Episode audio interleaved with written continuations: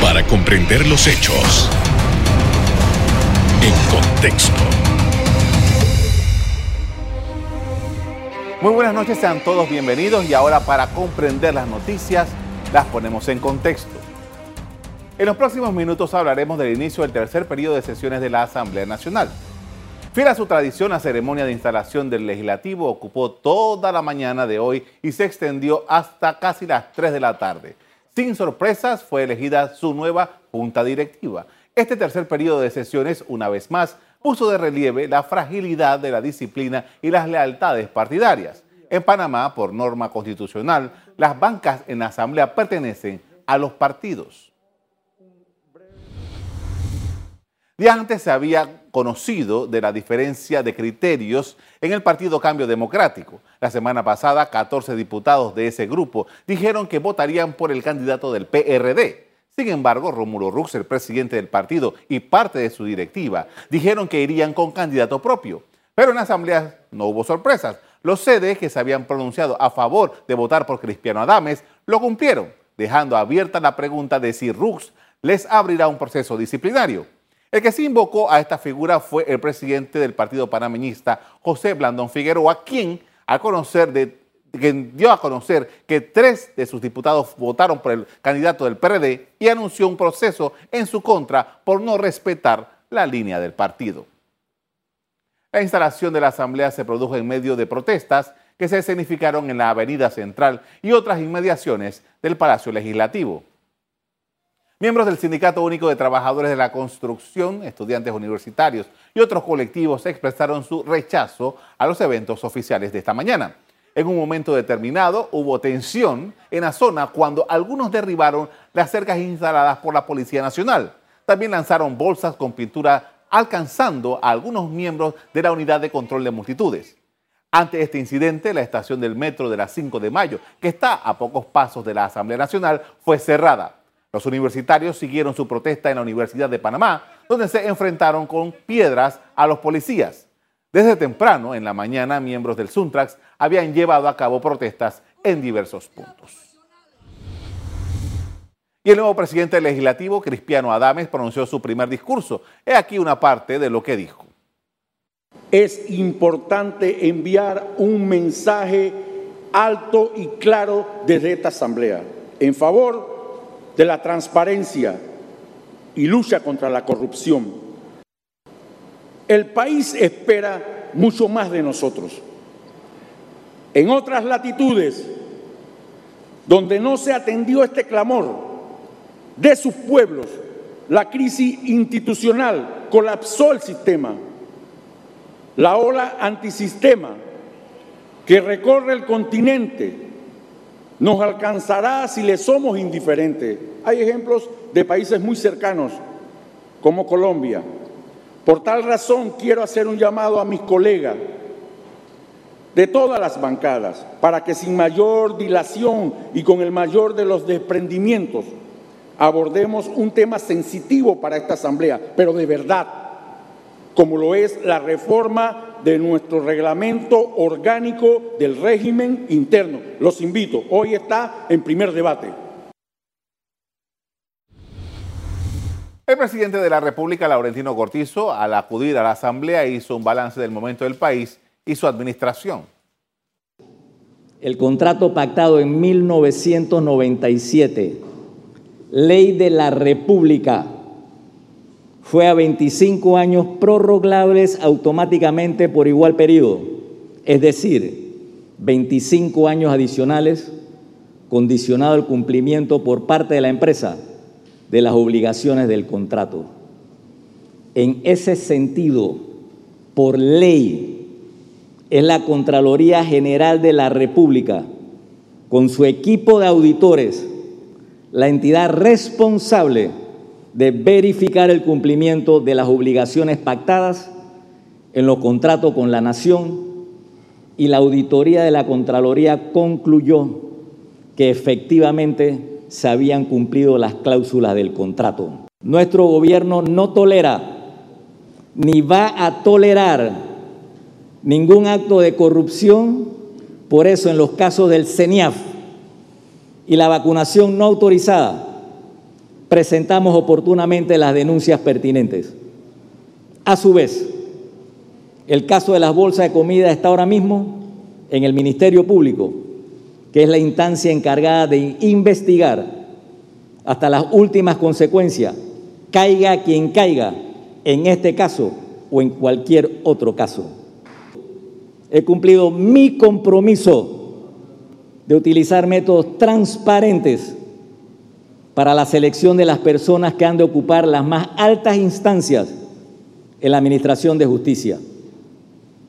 Con ese criterio designé a tres magistrados y seis suplentes de la Corte Suprema de Justicia.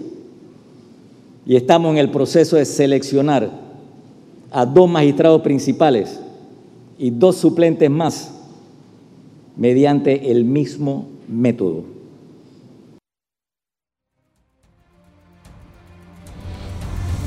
De acuerdo con los entendidos, los miembros de la Asamblea Nacional están actuando con bastante espacio en sus decisiones. Es momento de hacer una pausa, pero al volver miramos con perspectiva el clima político del momento. Ya volvemos.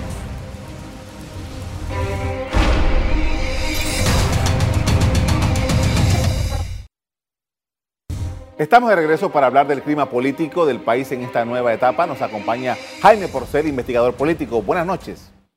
Buenas noches. Óigame, este, tenemos una nueva asamblea, quiere decir, un nuevo periodo de la asamblea. Tenemos, vamos a hablar primero del discurso del nuevo presidente de la asamblea, que es un individuo que ha sido cuestionado en, las esferas políticas eh, durante algún tiempo y que ahora se presentó con un discurso que está eh, promoviendo una serie de iniciativas que ya están en la asamblea. ¿Cuál es su valoración de lo que dijo el presidente nuevo de la Asamblea Nacional? En lo personal me llamó mucho la atención el estilo oratorio eh, muy sui generis del doctor Adames. Eh, trabajaba como especie de ráfagas. Me, eh, veo que desde que inicia el discurso nos advierte que a él no le gusta leer, que a él le gusta que los discursos le salgan improvisados, algo así como que le salgan del corazón. Fui fui entendiendo y volvió a, a, mitad de su alocución, volvió y lo repitió, volvió y me lo advirtió. Efectivamente, él, él se, se, basaba en el discurso que también nos dice él, él mismo escribió, él mismo escribió, pero eh, hacía lo que los maestros de teatro llaman morcillar, que se salía del texto y empezaba eh, a comentarlo. El discurso fue, eh, él logró transmitir una emoción intensa alrededor de su texto. Eh, me llamó la atención también el hecho de que, de que eh, tocó aspectos muy emocionales dentro de él, por ejemplo, cuando se refiere a las frases de Omar Torrijos, que dice que si en el, año, en el siglo XX fue el año de la conquista de la soberanía nacional, el siglo XXI debe decir el año de la, del siglo de la conquista de nuestros recursos naturales. Y ahí empezó a ir una serie de ideas precisamente que llevaban hacia la necesidad de recuperar esa riqueza en pro del desarrollo nacional, que en estos momentos, pues obviamente, eh, de pandemia, de arcas escasas, eh, tanto lo necesita el país. Eh, fue realmente emocionante la forma como él lo dijo. Además, me imagino yo que se sentía él también muy emocionado por, la, por, el, por el respaldo sólido que logró con 58 votos. Carlos Somoza pica de todos lados, no solamente del PRD y de, la, y de sus aliados Molirena, sino también le saca 14, 15 votos al, al, partido opositor Cambio Democrático y lo deja un poco en veremos, será opositor, no será opositor. Al panameñita le, le, saca tres votos. A los independientes que siempre han sido tan sólidos le saca un voto. O sea, él picó en, en todos lados. Eso le, le, da un mandato a él, un mandato a él sólido. Desarrollemos sobre la base de eso, eh, interesante el planteamiento, porque Estamos hablando de que eh, em, eh, eh, Cristiano Adames representa una corriente importante en, la Asamblea Nacional, se le liga a, a Benicio Robinson. Y este es un grupo duro, un grupo fuerte en la Asamblea, pero a pesar de lo que se dice fuera de la Asamblea, concita estos, estos apoyos y quisiera desarrollar un poco sobre eso. ¿Cómo podemos interpretar esos apoyos internos sobre la base de, eh, primero, lo que se puede conseguir internamente en el manejo legislativo y dos, la proyección de ese órgano del Estado que como ya sabemos tiene una fuerte imagen fuera. Ciertamente, Carlos Somoza, deja en veremos aquel mito del, del monolito, de los partidos monolíticos. ¿no? Realmente el, el, impulso del liderazgo de, de, Adames, respaldado, por supuesto, apoyado, eh, probablemente una de las figuras más prestantes de la política nacional, como es Vinicio Robinson, eh, desbarata, desbarata la, aquella lealtad de los, que los partidos han estado eh, insuflando en sus membresías. A cambio, cambio democrático es, es pasmoso lo vea apenas con tres, con tres diputados siguiendo la línea del, partido, la línea oficial del partido. El partido panameñista, que es un partido antológicamente opositor al PRD, le, saca tres, tres, tres elementos y, así sucesivamente. Eso lo que nos indica es que los partidos no son sólidos, no son monolitos. Los partidos están conformados por, por distintas, eh, eso se le llama clanes, explico? Algunas veces se le refieren a ellos como capillas, como, como facciones, pero sociológicamente se le, llama, se, le denomina eh, clanes, que en este caso, el de Vinicio Robinson, ese clan de Vinicio Robinson, eh, viene dominando incluso el propio Ricardo Torres, que era el contendor dentro del PRD del propio eh, Adames, forma parte también del, del, grupo de Vinicio, de Vinicio Robinson, quien, quien se está, está emergiendo como una de las figuras más cimeras dentro de la, de la política nacional. Algunos incluso están, yo digo, quizás un poco exagerando cuando dice que, que, es, que es el personaje que está mandando en el, en el país. Ahora, eh, volviendo a lo que decía um, Adames en su, en su discurso, él hizo como casi que un inventario de, una, de un conjunto de proyectos de leyes que están ya en la Asamblea.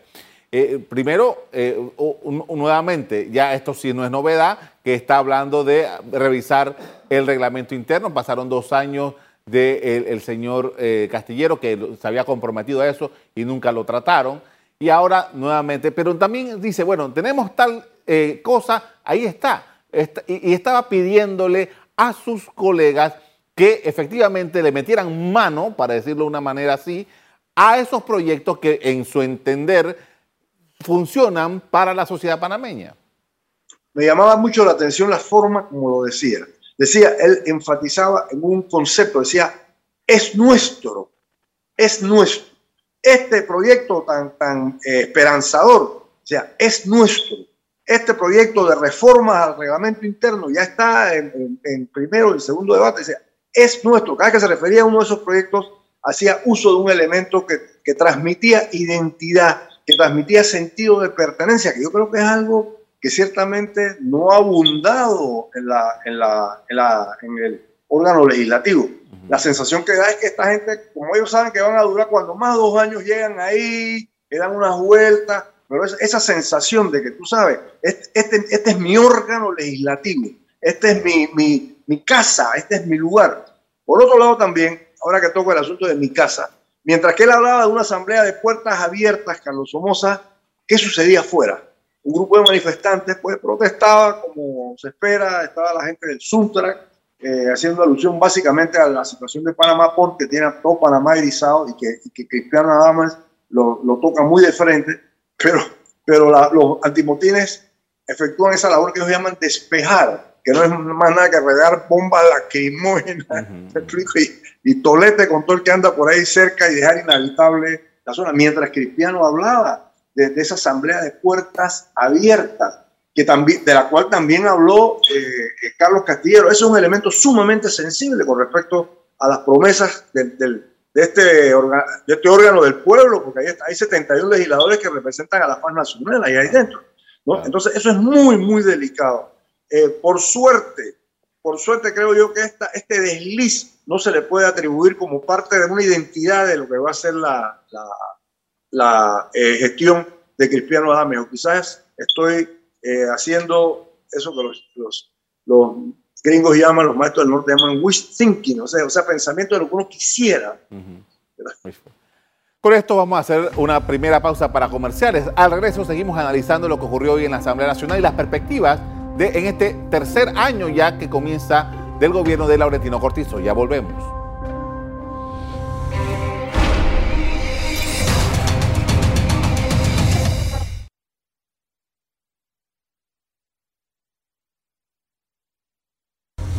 Estamos de regreso y continuamos con Jaime Porcela analizando la coyuntura política del país en este día. Don Jaime, hablamos ya de, la parte legislativa, la parte del, presidente del legislativo. Ahora quiero concentrarme en el discurso del presidente de la República, Laurentino Cortizo, que fue un discurso que para mi gusto fue muy largo eh, y que, bueno, ya, como lo dije al principio del programa, casi eran las 3 de la tarde cuando terminó el presidente. Y el presidente hizo un inventario de una serie de proyectos y una serie de iniciativas y una serie de, proyectos que están andando en su gobierno. ¿Cuál es la evaluación que usted hizo de este discurso del presidente Cortizo?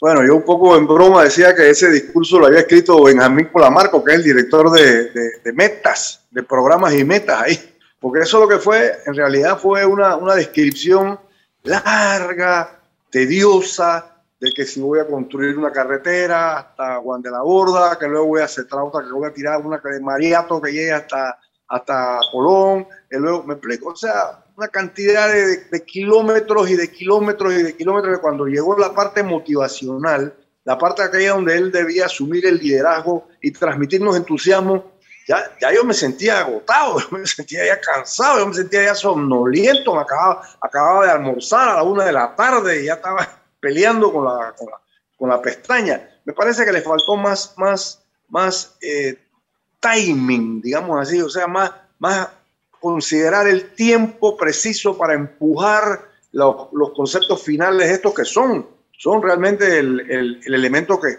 que, insufla el liderazgo a, a, los panameños, a los ciudadanos y que tanto estamos necesitando en este momento. En lo personal me pareció también la, la, entrega que hizo, después que había estado practicando, nos habían dicho tres horas el día anterior, y yo digo, nada, este se va a tirar un discurso chispeante. No, no presentó, por ejemplo, reajustes del gobierno, que era lo que se venía especulando ciertamente. Los medios están hablando de que iba a cambiar aquí, que iba a cambiar allá. Entonces ya obviamente empiezan a aparecer las pollas estas famosas. Sin embargo, en términos generales, los presidentes no son eh, muy dados a, dar la sensación que están actuando al compás de los medios. Entonces ellos hacen sus reajustes, pero prefieren que, estas, que estos momentos cúspides, esta especie de como de, como de crisis, eh, amainen un poco para luego después precisamente afectar eh, los reajustes y refrescar un poco un gobierno que tiene una situación de, de una credibilidad en veremos. usted menciona liderazgo y emociones.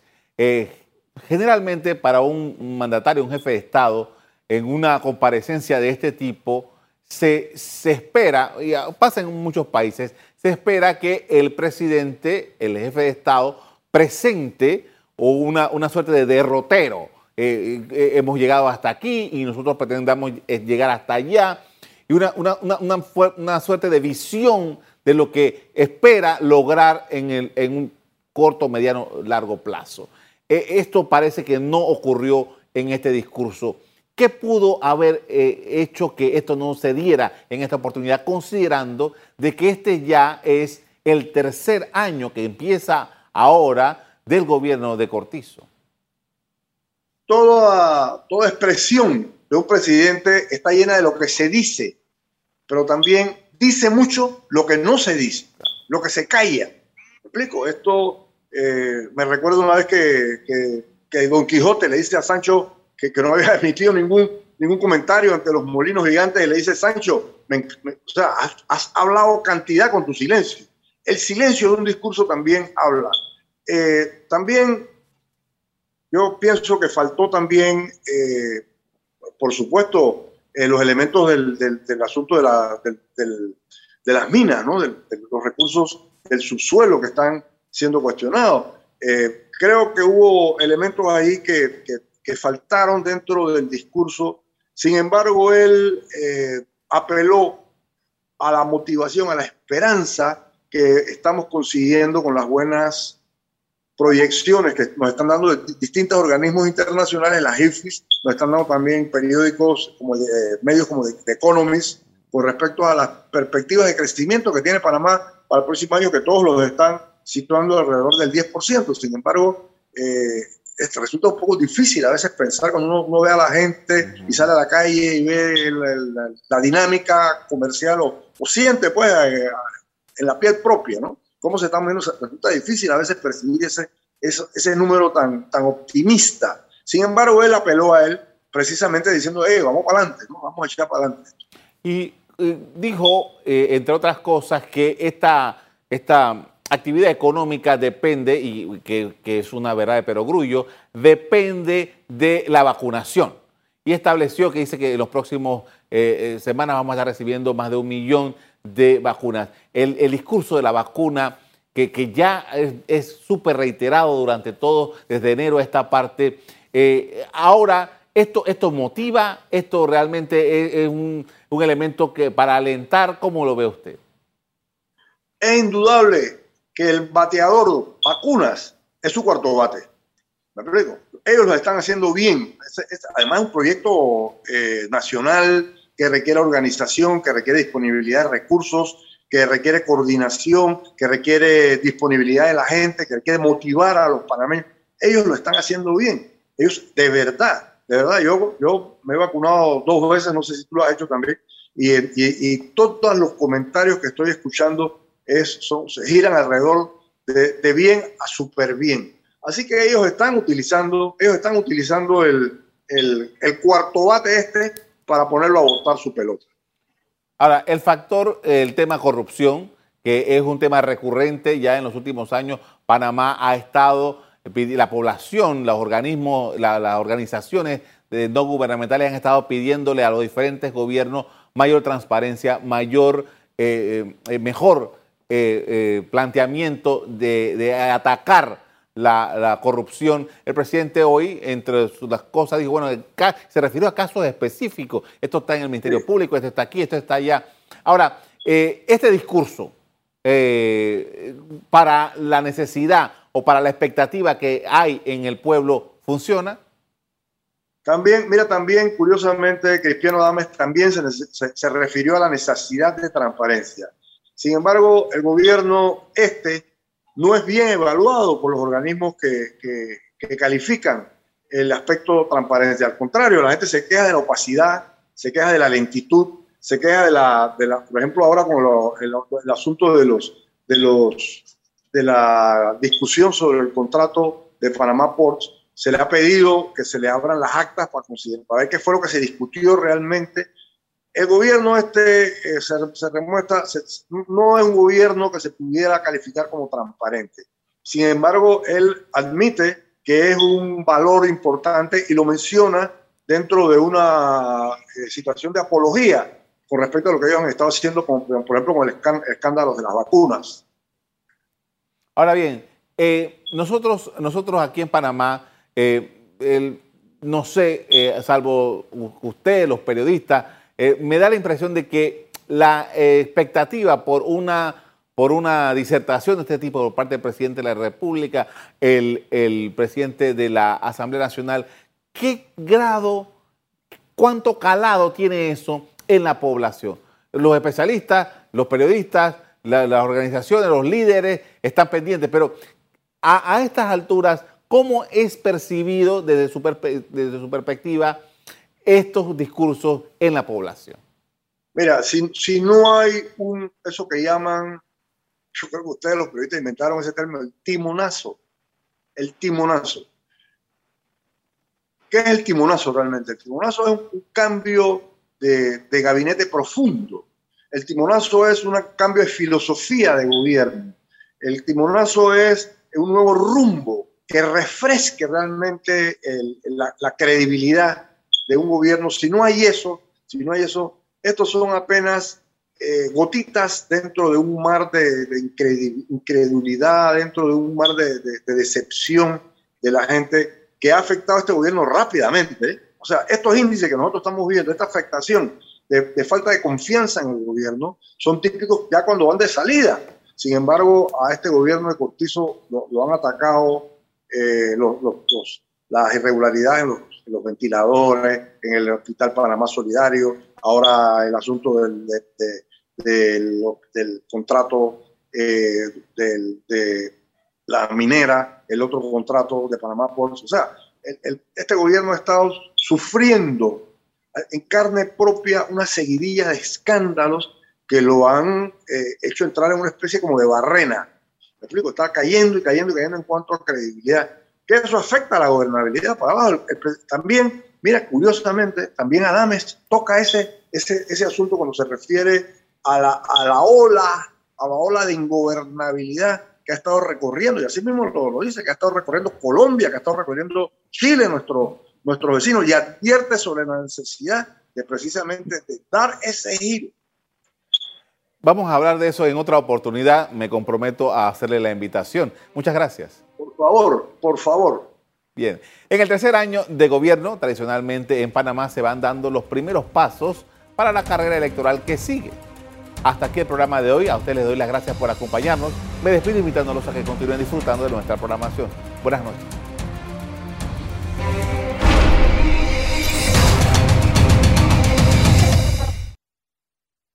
Revive este programa entrando al canal 1 de BOD de Tigo.